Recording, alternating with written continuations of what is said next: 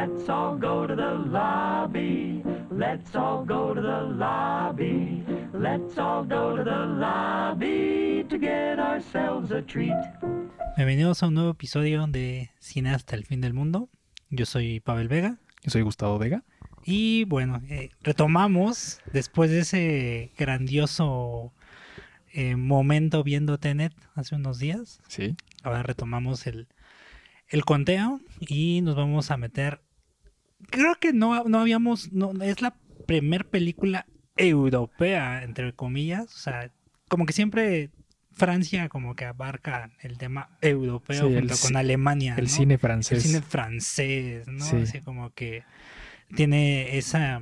Han sido, han sido pioneros. Han sido cosas. pioneros, ¿no? De hecho, eh, pues lo inventaron ellos el cine, Sí. realmente, los hermanos Bas- Lumière. Básicamente. Exacto, entonces, bueno, eso nada más es una breve introducción para hablar de la primera película francesa que está en, en este, en esta lista, En esta Y- lista, en número 7 Número de nuestra siete. lista. que eh, es eh, Amélie, Amélie del 2001. en 2001, que tiene un nombre más largo y súper redundante en, Sí. en- en francés, este, pero, Que no me atrevería a pronunciar. por favor, por Porque, favor, va, no, saca- porque va a salir alguien como a decir, no, no se hace así. Por favor, por favor. Eh, Amélie, dejémoslo en Amélie. Qué miedoso, Solamente- no me atrevo a. No, hablar. pero eh, vamos a hablar de Amélie, este, una película muy querida por la gente, muy, muy querida. Eh, hace unos días subí precisamente la tarea de que estaba viendo Amélie. Me llovieron fácil unos 10 comentarios de, de- de muchas personas, hombres y mujeres, de que, ay, está bien padre, ay, sí. Sí, Muchas mujeres, creo que hay un, obvio un tema muy de identificación con, con lo que le pasa a Amélie, creo que con muchas chicas. sí. Pero este. Pero sí es una película, creo que muy querida por la audiencia. Y por lo mismo está. Pues. Está en un buen lugar, digo. Y supera a, a varias muy clásicas, ¿no? Este. Y aparte es un. Bueno, yo lo veo de esta forma. Es una de estas películas modernas que. que reivindican un poco el cine francés no tan acartonado, tan medio experimental, tan medio raro, Tan, como tan artístico. tan artístico. tenemos, creo que tenemos un. un el, el cine francés tiene un cliché que todos reconocen, que es como la película en blanco y negro. Mm, eh, de, de franceses fumando y discutiendo. discutiendo y, y, ya sabes, y, deprimidos. y- y esta música como de parisina de fondo. sí, E- Es esa, es esa, cuando dices cine francés, mucha gente se va hacia ese lado.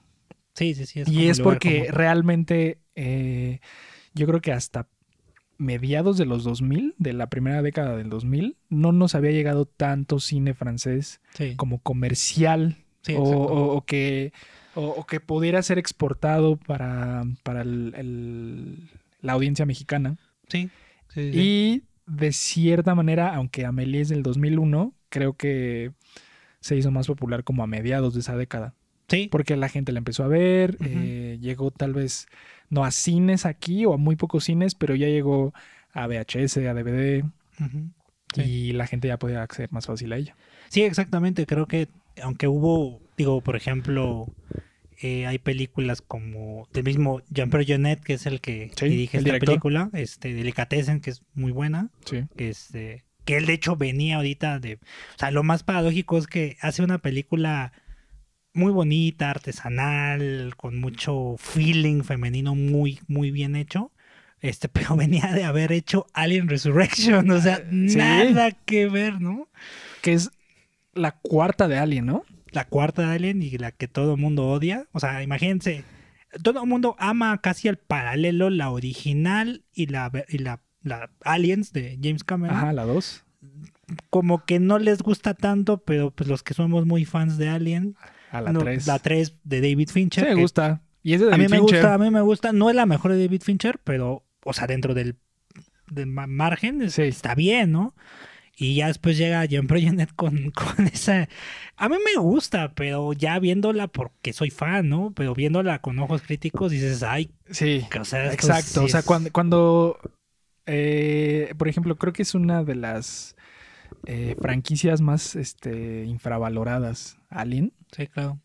Y justo como lo dices, como somos fans, pasamos por alto tal vez muchas cosas, le tenemos cariño a los personajes, a, a- a la historia en sí, pero sí está... Sí, sí está Tiene, su- tiene ¿no? sus, tiene todos sus defectos. Y, y como lo dices, es un gran salto de hacer Aliens a finales de los 90 a hacer Amelie. O sea, es diametralmente opuesto, Es- ¿no? yo, yo creo que es, es de esas veces que haces algo y dices, no, no soy bueno en eso. Sí, Mejor yo le creo voy que, a hacer yo creo otra que cosa. Jean-Pierre ¿no? Jeunet quisieron darle ese aire como diferente de cine europeo, Sí. precisamente que en Estados Unidos, como que en los noventas, por la onda de Luc Besson, de otros directores como europeos, franceses que estaban como que pegándola en Hollywood y demás, dijeron, ah, bueno, pues tráete al otro francés que la está pegando, que está cool, ¿no?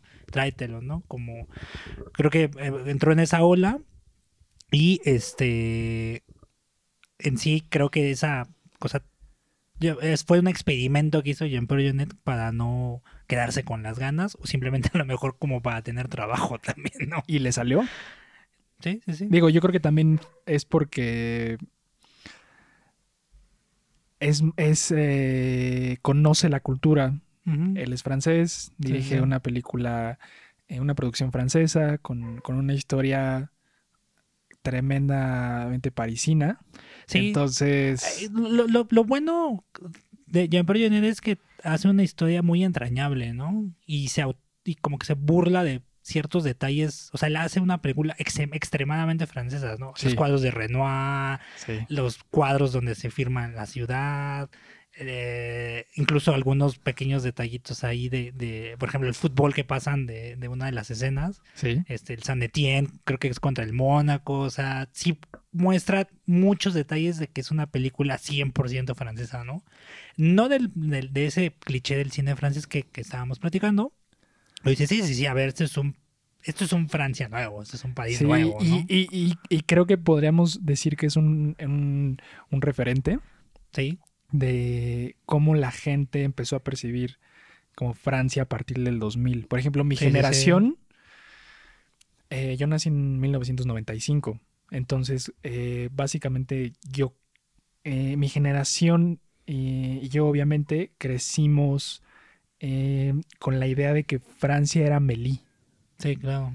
porque no habíamos visto otra cosa Sí, sí, sí. porque eh, lo que llegó a nosotros, que era Daft Punk, a los informados, sí, claro. y a Amelie, O Phoenix. y también, y no, y no veías a Ajá. en- porque la pasaban en, en la tele, Sí, sí, sí. la tenías que buscar o alguien te la tenía que recomendar, Ujú, etcétera. ujú. Y cuando la veías, se te quedaba esta imagen de eso es París. Sí, sí, sí. Y voy a ir y voy a encontrar Sí, a, sí, sí. a alguien así y todo, ¿no? Te, te lo puedo, te lo puedo asegurar que, que eh, tu generación que técnicamente podría ser Centennial, aunque bueno, no nos vamos a meter en ese Millennial. tema. Porque yo también soy millennial. Tengo soy del 88. O sea, estoy en el borde ahí de que ya estoy envejeciendo feamente, pero...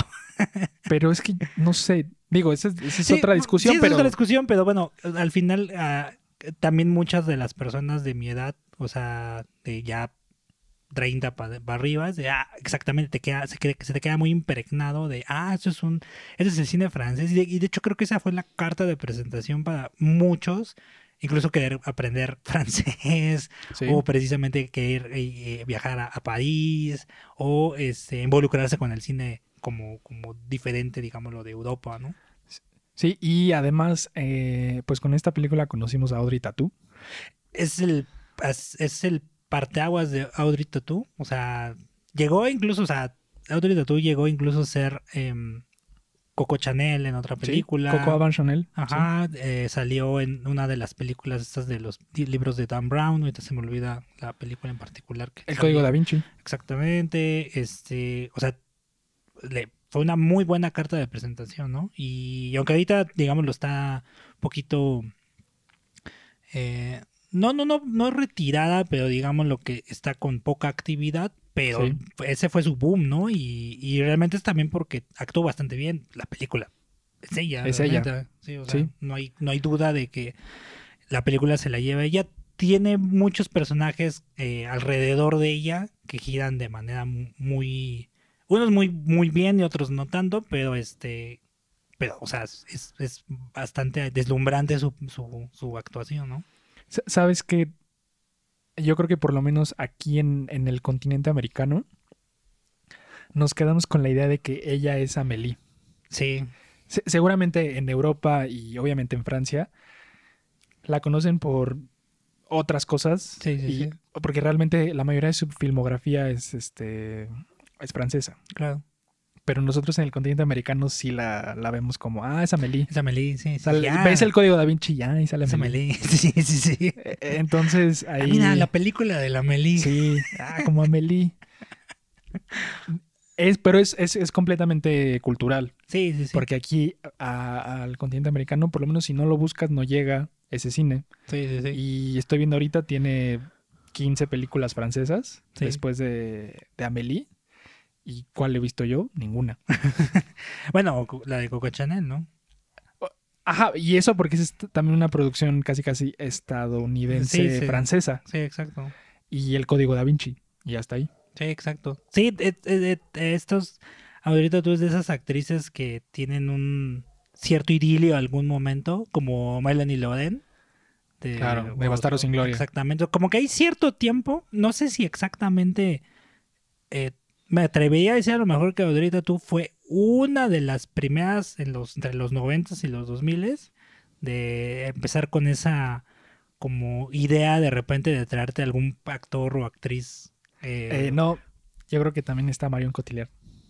Pero Mario Cotillard fue después. ¿Sí? Sí, sí, sí. Yo, yo las veo como contemporáneas. Podría ser, pero Marion Cotillard de, de plano, o sea, está haciendo una película francesa o belga y después está Ajá. haciendo una, una, una norteamericana, ¿no? Sí. Y, y probablemente ahorita tú, bueno, más bien como decías, ahorita tú se dedicó al cine francés y dos o tres peliculitas por acá o participaciones en producciones hollywoodenses, ¿no? Sí, y, te digo, tengo esta concepción, estoy eh, viendo ahorita.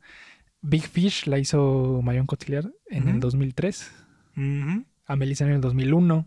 Entonces te digo como que por Sí, eso las veo como, sí, ándale, como que van ser. de la mano. Y digo, Sí. también ves la filmografía de, de Marion Cotillard y es casi, casi 80% francés. Sí, sí, sí. Digo, Choco ganó el, el Oscar por, por la vida de Edith Piaf, ¿no? Eh, la, la Bien Rose, ajá, sí.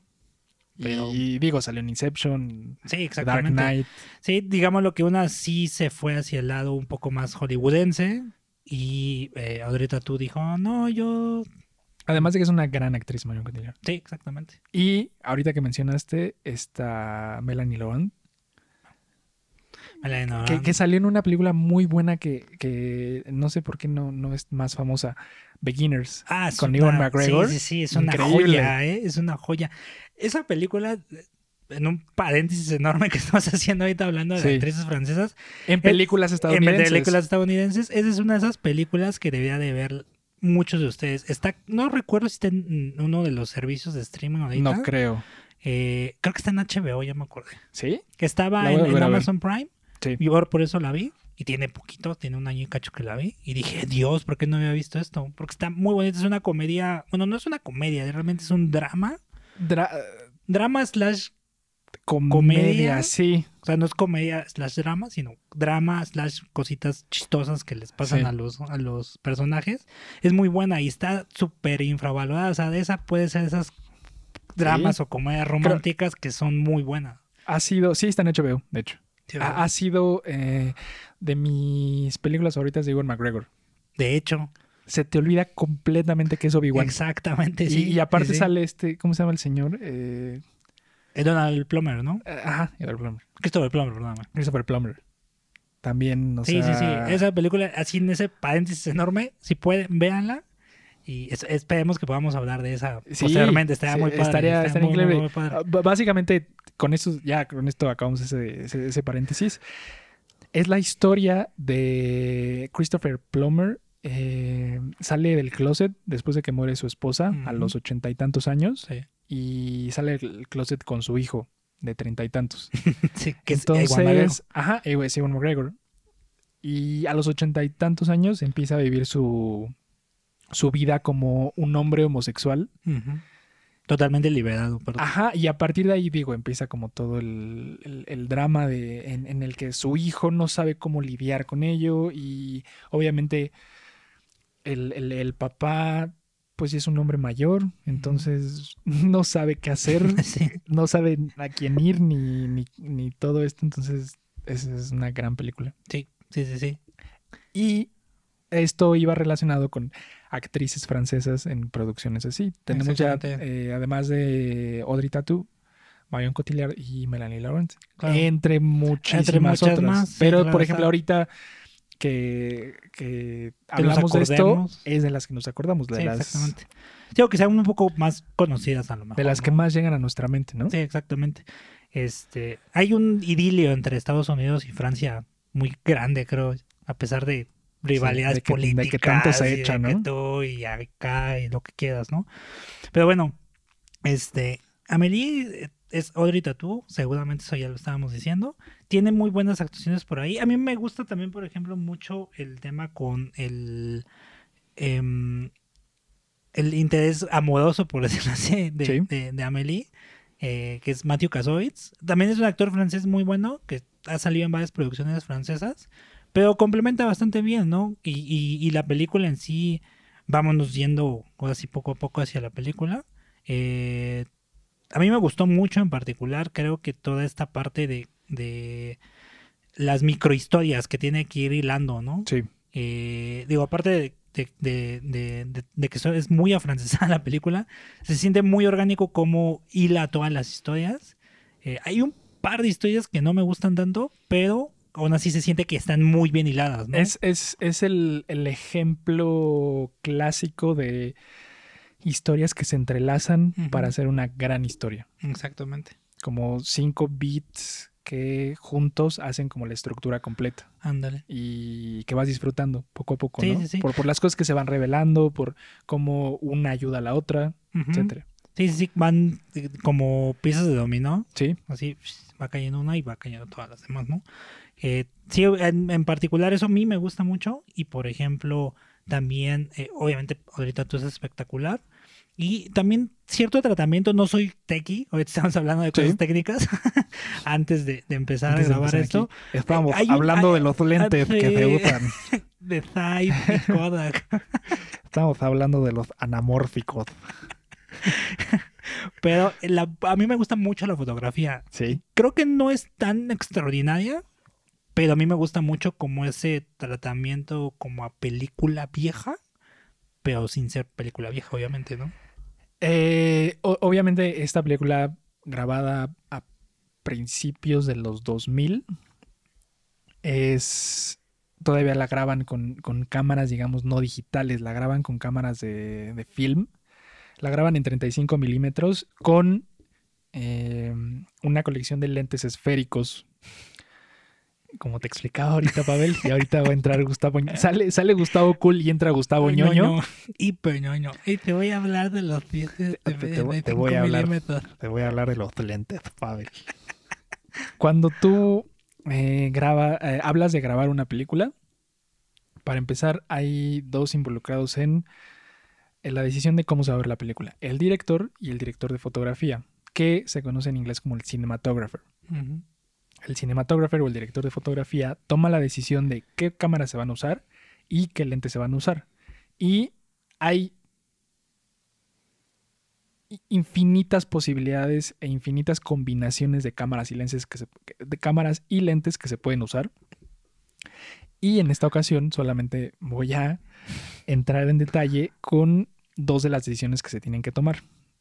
Eh, número uno es qué tamaño del film se va a usar, si es de 35 milímetros o de 70 milímetros, que son cámaras más grandes, y qué tipo de lente se va a usar. Hay dos tipos de lentes, el esférico y el anamórfico. El lente esférico literalmente se compone de capas de vidrio que hacen que la imagen llegue a través de el sensor o de eh, la parte que captura la luz en el film. Ahora, elegir lentes esféricos, como se tomó la decisión para hacer Amelie, hace que tengas, además de una mayor gama de distancias focales para elegir, es decir, 16 milímetros, 20 milímetros, 50 milímetros, son más baratos y puedes encontrar eh, configuraciones en las que puedas grabar en condiciones de luz eh, que no requieran tanta luz artificial. por ejemplo, eh, me imagino que una de las razones por las cuales se grabó con lentes esféricos es porque hay muchas tomas o eh, podemos decir un 30, 40% de la película es en exterior. Entonces, para exterior es más práctico usar lentes esféricos y así. Es esto lo que le da el, el aspecto a la película. La manera en la que grabaron con las cámaras y los lentes, porque eh, aunque era, no era tan popular la corrección de color en, en esa época, esta película también tiene corrección de color.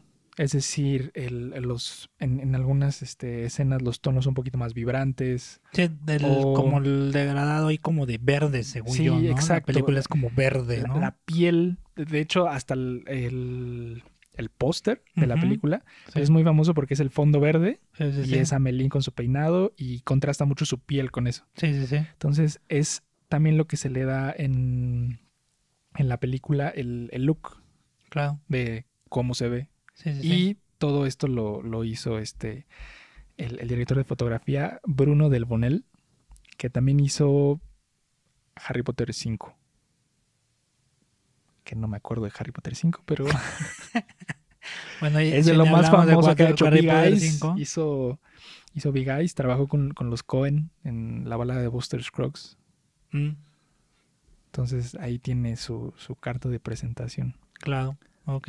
Mira, o sea, ya leíste una razón técnica por qué me gusta. Seguramente es por eso, esa capa con la que grabaron precisamente. Sí. Es muy, muy, muy, muy bonita. Y para cerrar, digámoslo, como las últimas dos cosas que me gustan así mucho de, de Amelie, eh, la música de Jan Tiersen.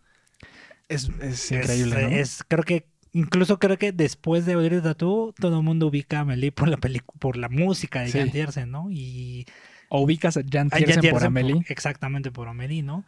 Es eh, que es extraordinaria, ¿no? Y eh, obviamente también por ahí está el tema de eh, la historia, que es muy bonita, o sea, es un tratamiento diferente a, a una historia que habla de la soledad.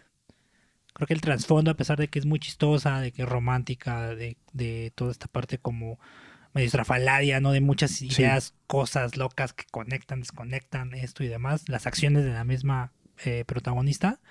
Eh, Realmente todo el core de, del- de la película es cómo afrontar la soledad o incluso la ansiedad eh, a- a- Sí. de, de- de ansiedad social, ¿no? Como le llaman, ¿no? De, de platicar o entablar conversaciones con la gente, ¿no? Eh, Un problema en- enorme para muchas personas todavía, ¿no? Que poder eh, entablar conversaciones, ¿no? Y, y Amelie realmente todo el core es eh, cómo se inventa un, un, un mundo de historias, como por la idea de hacer más fascinante es un mundo que es muy solitario, ¿no? En el fondo es muy solitario y, y todo el viaje, digámoslo, de Amelie es cómo encuentra a alguien que también es muy solitario y se terminan como complementando de manera muy tierna y muy bonita. Que, que está muy romántico Sí, como sí, sucede claro. todo. Digo, al final es, es una...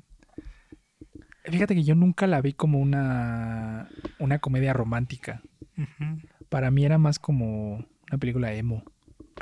¿O será que eh, la que primera vez... hacemos tú- Este es otro ejemplo de película que vi cuando entré a la prepa. Que ya... No, de hecho la vi un poquito antes de entrar a la prepa porque estaba literal el DVD en mi casa. Sí, sí, sí. Y entonces la vi en secundaria, esta película todavía. No, pues, Que aún así no fue eh, inmediatamente después de que la estrenaron. Estoy hablando del año 2008, 2009 más o menos. ujú. Creo que no la entendí en ese momento. Yo la veía como una película súper triste, emo, pero será que es, es- es también por la edad. Y creo que estoy de acuerdo con, con- esto que dices. La, la parte de... Es, es muy satisfactorio ver cómo las historias se entrelazan y forman una gran historia que tal vez eh, más adelante en tu vida, o si pasaste por eso, o si estás pasando por, por una, una situación así en la que eres una persona solitaria, en la que eres un- una persona introvertida, te ayuda a lidiar un poco con eso. Claro. Te, te, te muestra una manera, digamos, obviamente es ficción, pero un tanto real de cómo una persona, ya sea en una cultura completamente distinta, lidia con eso, pero además ve como el lado positivo. Sí. Y eso, eso me gustó mucho. Sí, es como que parecía que es una película de esas como, como tipo con, men- con, con mensaje, ¿no? Sí. O sea, de aviéntate, atrévete, ¿no? O sea, como que sal de tu propio caparazón. De hecho, una de las, una de las escenas más bonitas es precisamente, o que más me gustan, es cuando platica con su vecino, el, el, el hombre como de vidrio, le decían, Sí. ¿no? Y dice, no, más bien, no, no es una conversación, le graba un video, ¿no? Le graba un video y le dice, Amelie, tú eres una chica eh, linda, espectacular, tú no tienes el problema que yo tengo, que el personaje pues no puede salir de su departamento porque tiene los, ajá, tiene huesos frágiles a golpe y te le rompe el brazo. Sí. Tú no tienes ese problema, hazlo, o sea, atrévete, vive la vida, ¿no? Eres joven y no puedes quedarte postrada como yo en un departamento, ¿no? Y le da como ese último empujón a- a- al personaje de Amelie para que, digámoslo, se, se, se acerque a, a- a su enamorado, ¿no? Sí. Y eh, otra cosa que me, que me gustó muchísimo es eh, que desde ese momento quise conocer París. y sí, romanticé mucho la idea de llegar a París. Claro, claro, claro, claro. Y, y digo, obviamente, eh, la expectativa a veces no coincide con la realidad, pero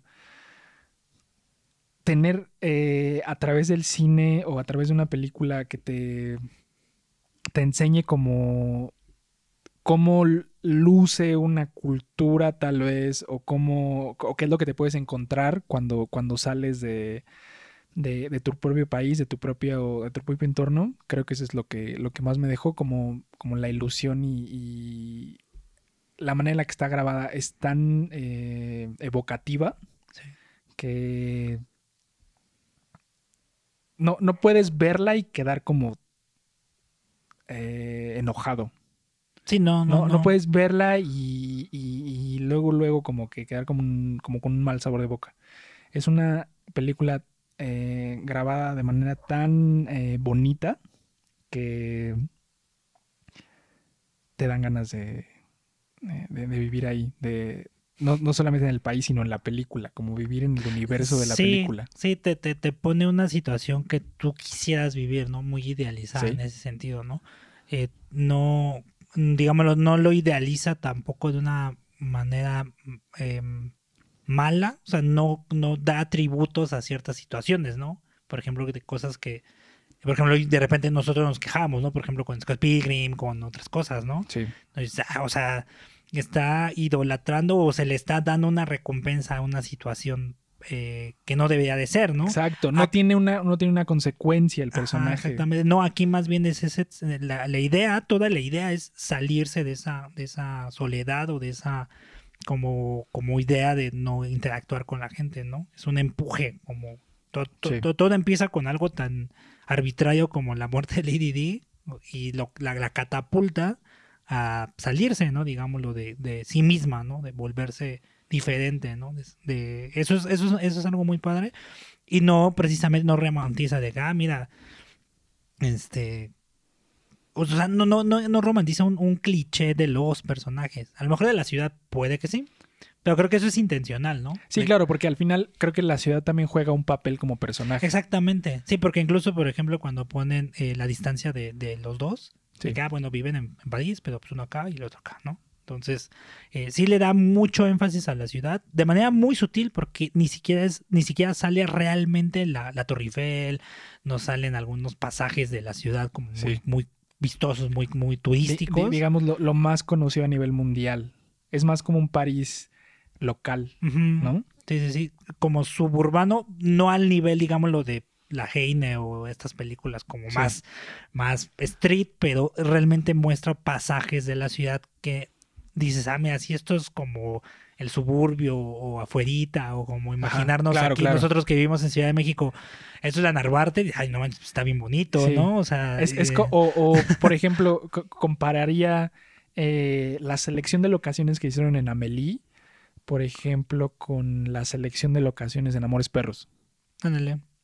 Que realmente no te muestra una. Amores Perros no te muestra una Roma condesa bonita. O, o, digamos lo, lo más este. turístico hasta esa época. Es como un México crudo. O sea, de Sí, esto sí. es como Más- México. más ¿no? Es- true. sí. Eh, creo, que puedo- creo que puedo hacer esa comparación a la, a la hora de, de, de ver las locaciones del- del- de la película. Porque realmente sí es un París que no es que no hayamos visto, pero con el que no estamos tan familiarizados Claro. Más como de la gente común y corriente, de, de las personas que trabajan todos los días, etcétera. Creo que lo más famoso es como Montmartre, Ujú. que sale ahí como que es donde donde trabaja ella, ¿no? En el Café de Sí. Moulin. Sí, sí, sí, es realmente es el único spot así como, uff. Sí. Y porque creo que eso es como indispensable en muchas películas Claro, sí, francesas, sí, ¿no? sí.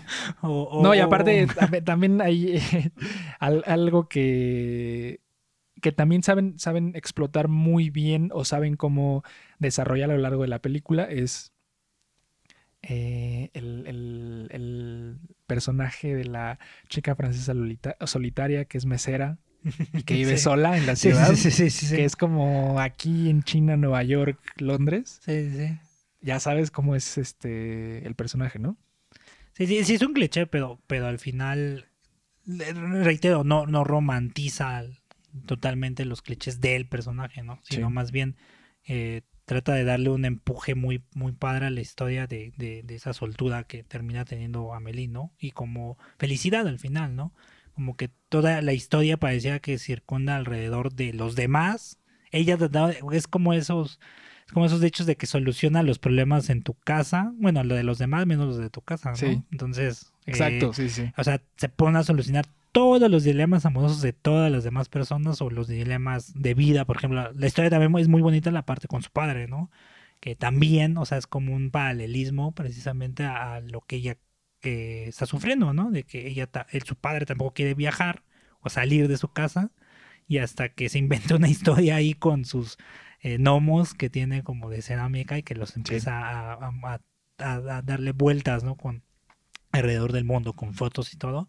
Y el papá piensa que el gnomo se fue, como por arte de magia, ¿no? Es una de esas cosas que por la imaginación eh, eh, dices, ay, pues cómo, ¿no?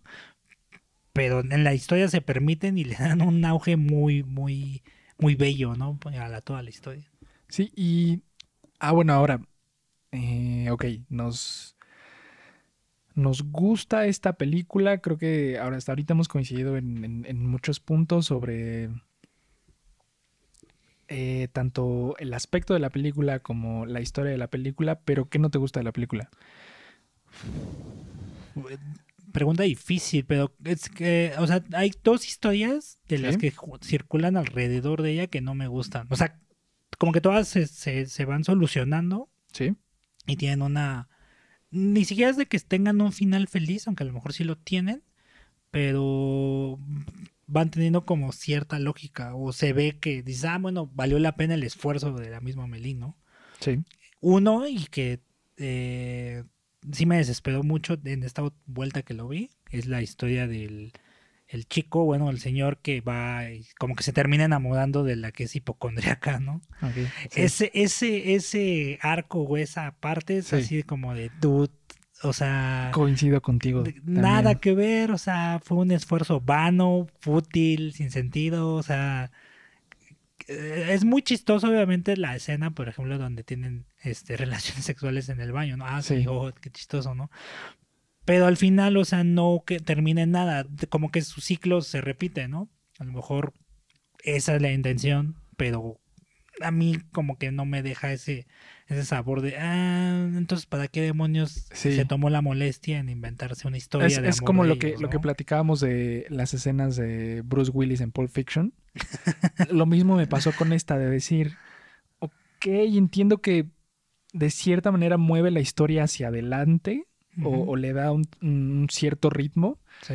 pero no sé si sea la actuación o el ritmo eh, de, de la edición en esas secuencias que a mí tampoco me, me gustaron mucho. Y, Sí. y realmente yo no tengo como tampoco muchas cosas malas que decir de la película, porque para hacer, eh, creo, me- creo que la cuarta o quinta película de este director, creo que se nota la, la- la madurez de, de su trabajo.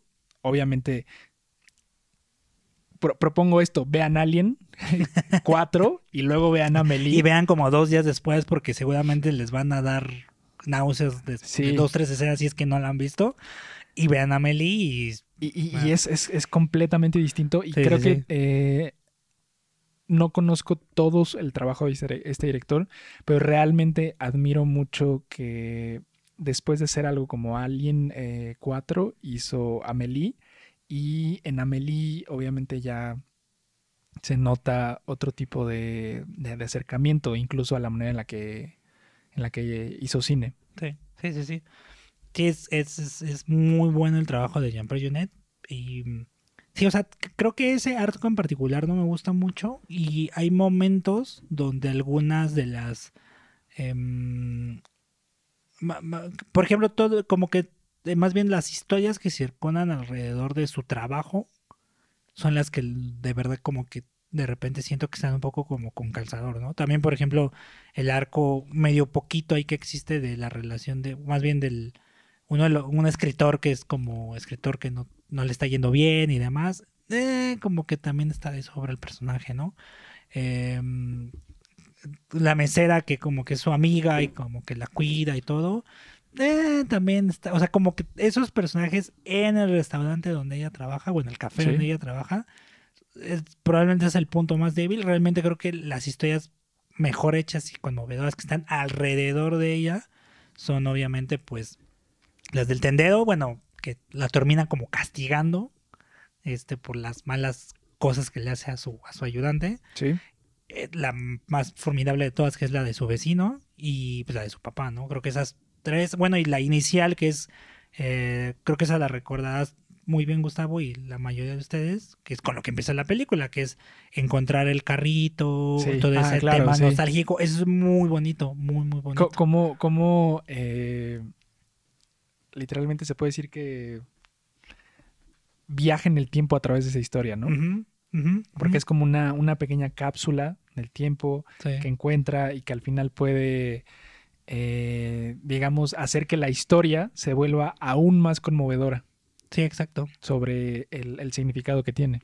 Sí, sí, sí, sí. Eh, eh, incluso me encanta ese detalle de que los, los juguetes son el, el gran premio, un carrito del Gran Premio Sí. de Mónaco, el, el bici- bicicletas de la Tour de France. Todavía más francés lo hace, Sí, ¿no? Lo hace exactamente. muchísimo O más sea, francés. eh, muchos a lo mejor dirían, ay, o sea, pues, o sea, así como que suena que es el, cliché de lo francés. Sí, pero suena, o sea, como que lo pone de una manera muy, no sutil, pero de, de una manera muy padre, ¿no? sí. no se siente ni siquiera ni forzada, como que se siente natural. Entonces eso también me gusta mucho, pero realmente creo que el punto más débil es eso, como esas microhistorias que como que trata ella de resolver, pero no tienen una resolución realmente, ya ni siquiera digas buena, pero como lógica o como con cierta em, sentimiento, que despierten sentimiento, nah, o sea, como que eso es probablemente el, el- bueno, no probablemente, ese es el punto débil de la película, a mi parecer. De las cosas buenas, pues, ya nos, ya nos deshicimos en Sí. montones, ¿no? Pero creo que sí, o sea, si lo vemos desde cierto punto de vista, no es tan débil, ¿no? Cre- creo que otro, otro punto que, que yo remarcaría como, eh, como tú dices, punto débil, son, son algunos diálogos.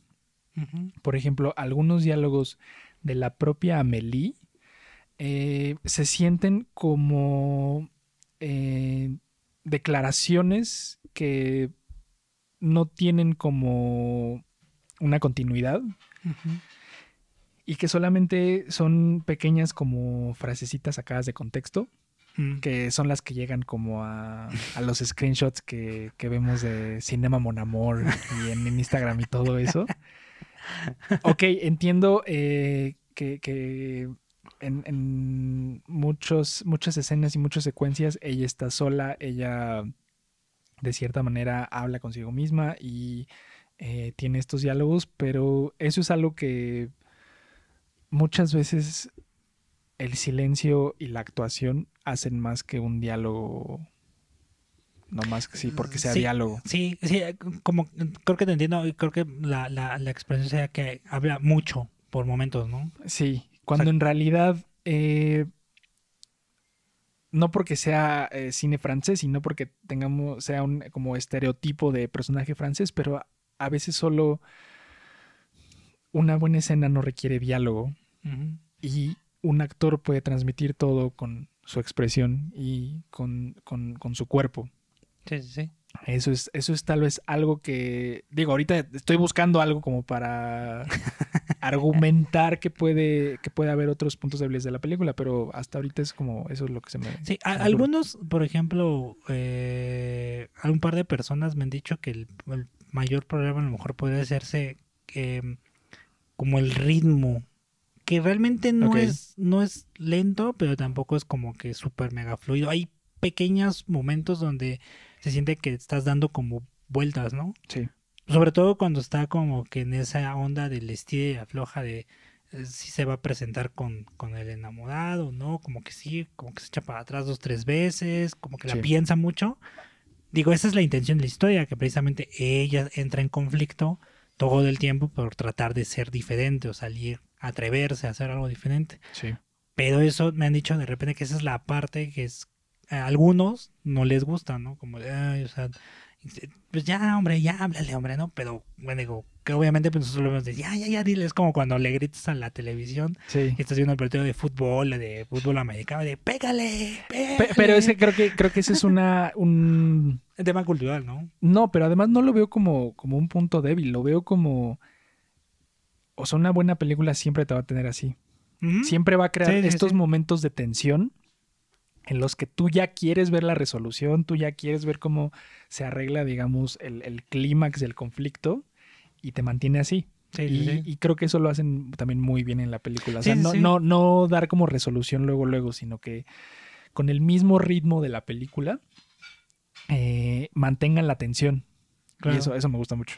Sí, sí, sí, eso es muy bueno. O sea, realmente, digo, esos comentarios me los llegaron a hacer hace tiempo, Sí. pero este, sí, realmente creo que la mayoría de los que conozco les encanta de inicio a fin, ¿no? Más allá de, ahorita también como, como en su momento cuando platicábamos de- del padrino, de Taxi Sí. Driver, de sacando medio las mangas al chaleco, casi está en ese, en ese contexto, ¿no? Digo, por lo mismo ganó, digo, eh, algunas de las, eh, más bien, en Francia hay unos, hay unos premios que son como los Óscares de allá, los premios César. Sí. Pues, se llevó varios premios César.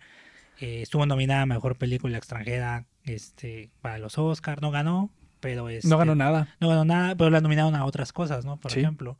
Y eh, al final, esta película como más bien catapultó la, la, la carrera de, de Audrey Tautou, le dio como un clean slate a, a una tabla rusa este, eh, a Jean-Pierre Jeunet, que como que se había perdido un poco por el tema con, con, con Aliens, como hemos estado indicando cada rato. Y, y pegó muy bien, o sea, se- fue muy bien recibida en, en- en Estados Unidos, que incluso, eh, si mal no recuerdo, creo que le iniciaron un musical, Sí. este, precisamente adaptando toda la historia de, de, de Amelie, ¿no? Sí, o sea, como, como todo, como, como buen costumbre norteamericana, cuando algo pega y mueve a las masas, Sí. o le haces un musical o le haces una serie. Ajá, o, o ¿No? le haces un remake. Ajá, o le haces un remake a los 10 años que nadie, con el que nadie está de acuerdo, Claro. pero Por ejemplo, el Boy. Old Boy pasó, eh, hicieron un musical de Mean Girls también. Acabamos de ver el remake de El Rey León. Exacto. O tan fácil ahorita en Amazon hicieron. Digo, ese, esa versión sí me gustó, pero de la que son como amigos para siempre, también es francesa, de hecho. Amigos para siempre. Es- eh, sale a Brian Cranston y este Kevin Hart.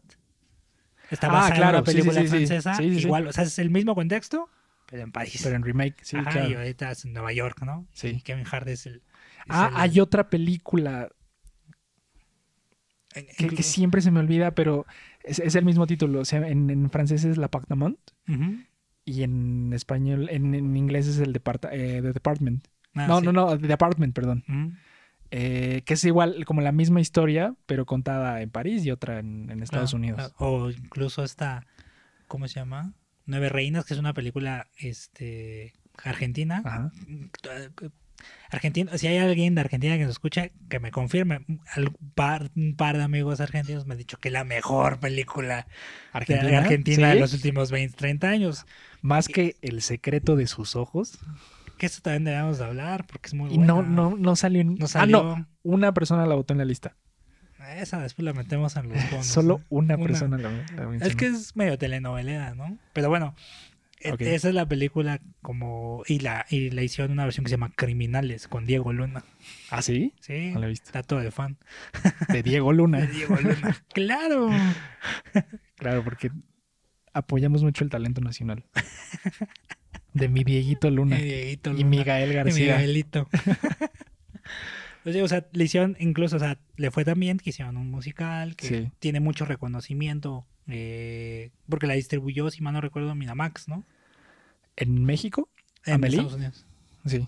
Sí, sí. Pero bueno, eh, es una película muy redonda, muy, muy redonda. Luego ya le, ya le buscamos aquí lo malo.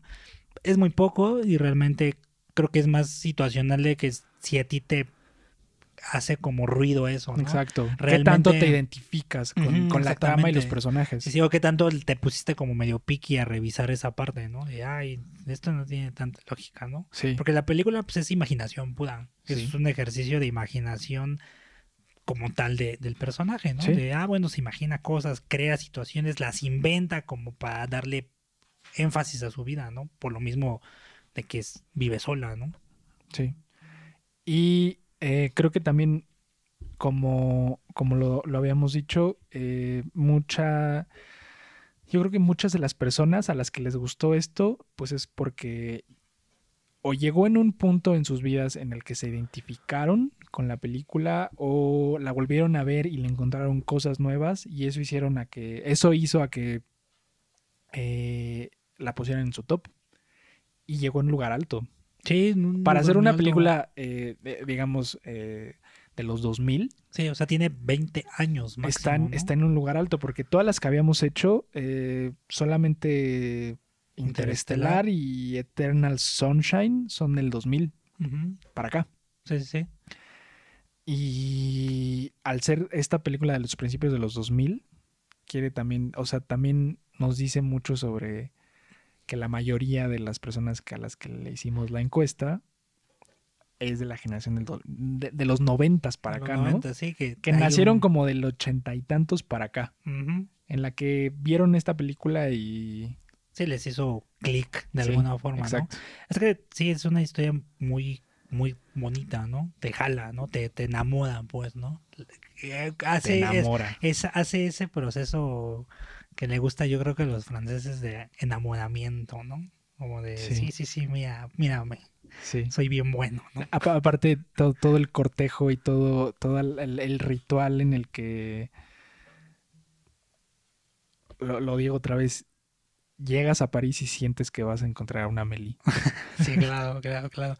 Sí, o que vas a... es- es- eh, creo que es- esta película, junto con Medianoche en París, Justo iba a mencionar eso. es- son de Sí. esas que, que te dejan como que pensando en ese país romántico, bonito. Exacto. O sea, Sí. yo creo que muchos en su imaginario colectivo, bueno, bueno, más bien en el imaginario colectivo, es de que, pero dicen, ay, ¿qué tal si me enamoro de una, de una, de una, Sí. de una Amelie o las chicas? ¿De qué tal si me encuentro al chico o- sensible francés, O, parisino? o simplemente te, te, te- te sien- sientes que una cámara te está siguiendo mientras caminas, ¿no? sí, y sientes que, que- que ahí se, se te va todo. Y realmente, eh, sí, como tú dices, Medianoche París y Amélie retratan un, un París, aunque no es el mismo en las dos películas, es un París muy romántico, etcétera. Si tú le preguntas a un francés, ni siquiera a los franceses, a los franceses les caen bien los parisinos. Todos odian a los parisinos. Es que ese es el tema con las ciudades capitales, ¿no? Es como todo el mundo odia no. a los chilangos, ¿no? Ajá, o, o- o- o digamos que no hay un, no hay un, eh, creo que no he visto un odio tan, tan marcado en, en- en ninguna otra ciudad del mundo como en París a los parisinos. Porque sí, obviamente hay, hay un, un aire ahí de, De soberbia, ¿no? sí, como, como dicen ahora acabamos de ver en Tenet, eh, son, son los, este, accionistas mayoritarios del esnovismo.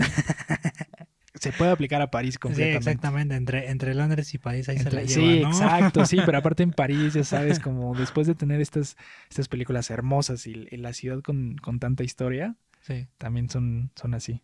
sí, sí, sí, ¿no? Y, y es, eh, pensaba, ahorita que dices, que es de países de esas eh, ciudades fotogénicas, ¿no? Sí. y le han hecho 20 mil películas, ¿no? O sea, creo que junto con Nueva York, que es de esas, creo que las dos, Exacto. O sea, Exacto, sí. París y Nueva York ahí se la llevan, creo que en el mismo número de películas que se han hecho ahí. Londres sería yo creo que la tercera, pero esas tres son así como de que se andan peleando a ver como que cuál es la capital del mundo, ¿no? Sí. artísticamente, comercialmente, de muchas formas, ¿no? Y aquí, pues bueno, al menos se, se- se muestra una, una forma diferente, ¿no? O que sí, porque últimamente también se ha visto mucho país, pero como en esa onda de espías, ¿no? Que onda búsqueda implacable, onda este, ¿cómo se llama? Estas películas de Matt Damon. Eh, Bourne. Born Identity, este, Sí, el que es- tema que es Misión en- en- Imposible. en. Europa. Exacto, Ah, la, la ¿no? última de. ¿O penúltima de misión? No, Sí, la sí, última. sí, sí, sí.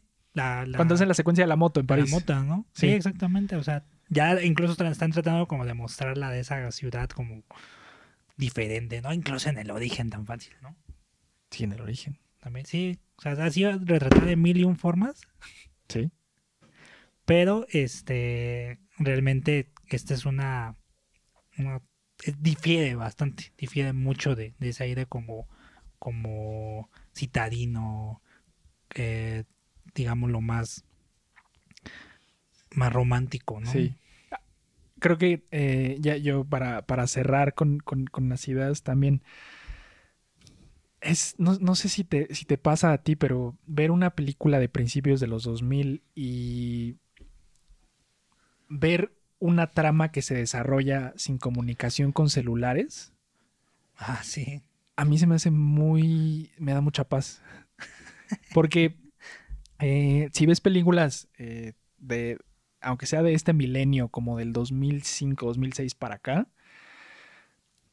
un protagonista, muchas veces eh, sin querer ser un protagonista, es la comunicación a través de celulares, a través Sí. de computadoras, a través de, de todas estas. Y aunque en, a principios de los 2000 y hay un cierto tipo ahí también de, de- de- de- de vistazos como hacia el futuro cercano en, del, del 2001, ver una película en el que la gente habla y no tiene manera de comunicarse tan Sí, o- instantáneamente como o- con o, ahorita de celulares, resolver situaciones, ¿no?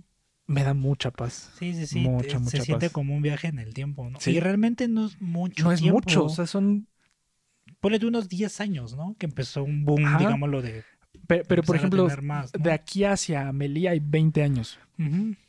Y ver cómo ha cambiado, además de la comunicación, la manera en la que cuentas una película.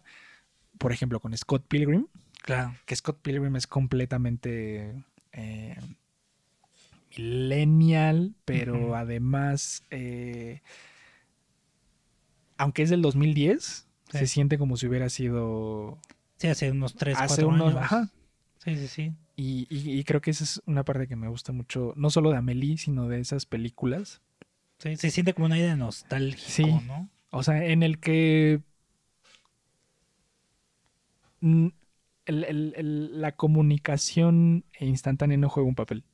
Sí, exacto. Sí, Eso me- porque eso me gusta fácil eso se puede re- resolver a la mitad de la película Sí. con un celular, ¿no? Ah, sí, un mail, o sea, Sí, sí, sí. un, un- un mensaje de texto. Sigue esa página de Facebook, la, la tienda porno a la que fue, ¿no? Sí, ya, había, ya. ya- ya había tecnología en ese momento, pero eh, aún la gente no lo ocupaba tanto. Sí, no, como era ahorita. incipiente, ¿no? Sí. Pero sí, ese es un muy buen punto. Sí, sí, cierto, de esas pocas. Y, y creo que pa- también por eso regreso eh, muy a menudo a películas de esa época.